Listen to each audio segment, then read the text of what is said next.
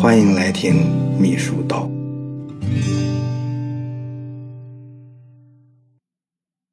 咋拒绝啊？怎样拒绝别人？这对秘书来讲，甚至于比要答应别人、比要应承下来、比要承担人家的请托更重要、更有技巧。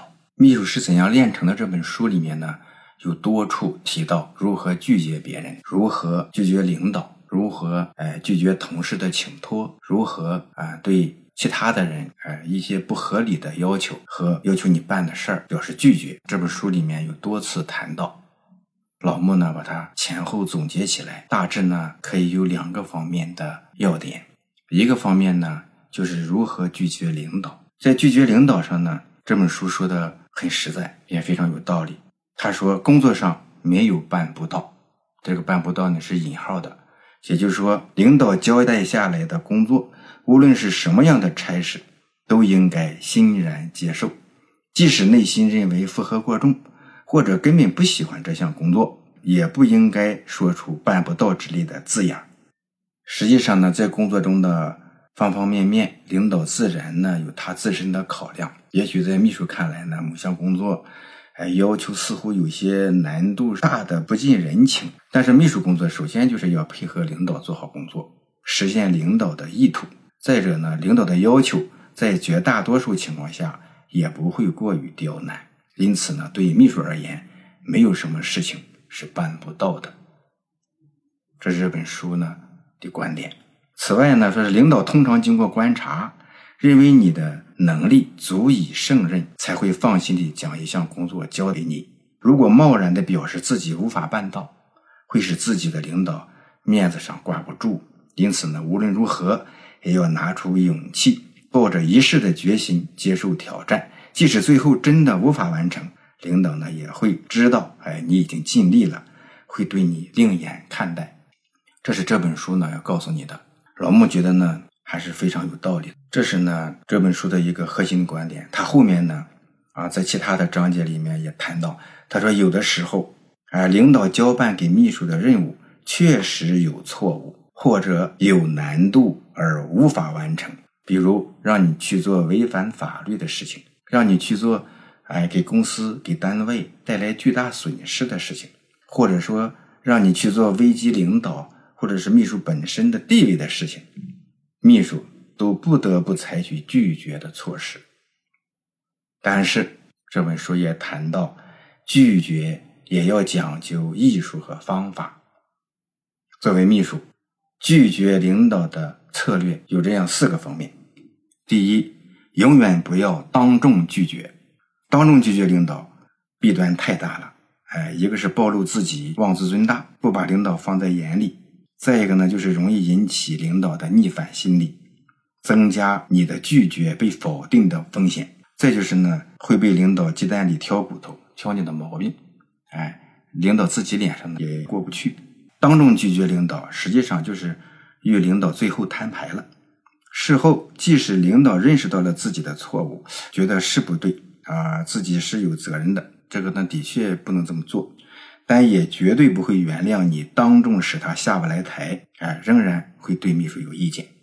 正确的做法是在一个没有他人在场的情况下，郑重地与领导沟通，阐明你的立场和理由，尽力使领导谅解你不能完成任务的苦衷。第二点，在拒绝领导之前，站在他的角度想一想。当你考虑拒绝领导的时候，一定要想一下：如果自己是领导，如果领导是自己的员工，那么他拒绝我这样一件事儿会是怎么样呢？啊，如果你确定这种拒绝有效果而没有害处，再做也不迟。这也就是我们说的将心比心，哎，更多的站在领导的角度考虑和分析问题，会使你游刃有余。这个方法呢，就是换位思考，哎，站在对面来考虑这个问题。替领导着想，这是很有道理的。第三，采用先肯定后拒绝的方法。首先肯定领导的策略的正确性，然后提出自己的想法，最后委婉地对领导的策略予以部分的拒绝。人呢都是有虚荣心的，即使人家拒绝了你，如果能够得到一些补偿性的赞美，在心理上呢也会受有一些平衡。秘书应当牢记，领导们的这一特征。第四，拖延时间。如果以上方法都不管用，而领导呢又逼迫你完成这个不可能完成的任务，作为秘书，你最后还有一招，那就是拖延时间，等待领导回心转意，或者给自己周旋的余地，都是不错的选择。绝对不要在第一时间说这件事是你不愿意做的事儿，或者是完不成的事儿。有的时候暗中拖延也是最好的拒绝办法。这本书说的很实在了，他不是教你坏，也不是教你耍滑啊。作为一个优秀的秘书呢，当然会努力的完成自己的任务，完成领导交给的难度比较大的任务。但是你真的完不成，那么呢，你又不想伤害领导和自己的关系，又照顾领导的面子。也从事业的角度来想，那么最后的一招就是拖延执行。也就是说，在拖延中呢，会有一些转机，领导会在你拖延的过程中呢，可能发现问题不是他想象的那样，哎，由此呢改变决定啊，这是很可行的办法啊。这是如何拒绝领导？秘书呢有这四条，基本上你就能够啊稳重一些，慎重一些。能够应付好多不合理的任务和不可能完成的任务和不合适的的一些任务，要善于拒绝他人的请托。这本书呢，在其他的章节里面也谈到，在人与人之间呢，在实际工作中啊或者交往中呢，掌握拒绝他人请托的技巧和艺术至关重要。它能使自己免于履行本人所不愿履行或者难以履行的承诺，节省许多宝贵时间。也可以避免自己处在一个进退两难的尴尬境地。所以说呢，拒绝是很重要的艺术和技巧。他这里面讲如何拒绝他人的请托，谈了八点。第一，你要耐心的倾听完那些向你请托的人所提的要求，即使你在他诉说的中间就已经非常清楚这个请求你是一定要拒绝的。你也必须要凝神静气的听他的陈述，这样呢，你可以确切的了解请托者的要求，也表示对他的尊重。这一点呢，一般人并不是都能做到的，但这的确非常重要。第二，如果你当场无法决定接受或者是拒绝，则要明确的告诉对方，你需要考虑再决定，你需要考虑一下，你要他给你一点时间。并明确的指出考虑所需要的时间，你千万不要说“我再考虑考虑”等模棱两可的言辞，作为拖延请求的挡箭牌，这点很重要。你一定要说再给我一天的考虑时间，或者说我下午给你回话，搞准了。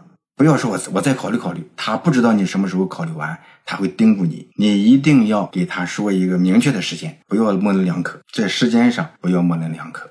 第三，你拒绝他的时候。应该能够显示出你对这个人他所请托的事儿进行了慎重的考虑，哎，并且已经充分的了解到这件事情对请托者的重要性。也就是说，你应该尊重人家，你办不到没问题。这件事，哎，这件事呢，我已经慎重的考虑了，哎，我的确不行，这是对人家的尊重。第四，拒绝的时候，你的表情应该是和颜悦色的。言辞要委婉，最好能够使请托者意识到你在表示歉意。不行，办不到，这样绝对不行。等等，这些语句都不妥，但应该显露出坚定和果断的态度。这个度不好把握，你慢慢的品。既要和颜悦色，言辞要委婉，并且呢还有一些歉意在里面，但是又不能生冷。不能生冷呢，还要表现出坚定。果断这样的态度，你品一品，有很多人做的都非常好，老秘书基本上都可以，又不得罪你，又慎重为你考虑，但是绝对不行。表述各有个人的特点，但是呢，一定要注意这几点。第五，向请托人指出你拒绝的理由，这样呢，你要把理由说充分的，那么你与请托者继续保持一个良好的关系就是有可能的。但并不意味着对所有的请托者都必须申诉理由，有时候不申诉理由反而显得真诚。这是因为每个人的性格、处事的方法不一样，你自己去品。有的时候你说理由好一点，有的时候你不用说，态度很坚决，但是呢又很有温度啊。并且呢和颜悦色，替你着想了，表示歉意啊，绝对不说过头的、过激的、冷的话，但是呢很坚决、很果断，不行就是不行啊，就这个意思。第六，要让请托者了解，你所拒绝的不是对他这个人，而是拒绝他所托付你的事儿。不要因为拒绝一件事儿失去一个朋友，应该使你的朋友明白，拒绝他所托办的事儿，实在是力不能及，而友谊还是应该长存的。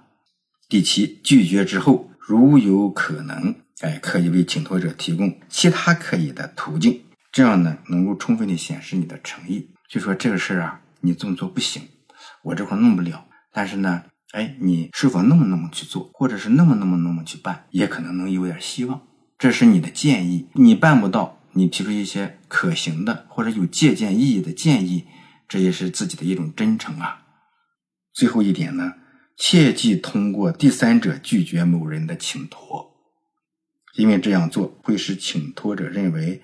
你在敷衍他，这点呢，一般的人不太注意啊。说这事不行了，还要告诉一个朋友说你告诉谁谁那个事不行，这样的话呢，人家摸不准，总觉得是在应付他。这样呢，有的时候也得要做，但是呢，应该尽量的不要这样。这是老穆的经验。好的，呃，秘书是怎样炼成这本书呢？在很多方面呢，它集合了很多人的优秀的一些呃想法和经验，的确呢是值得多听一听。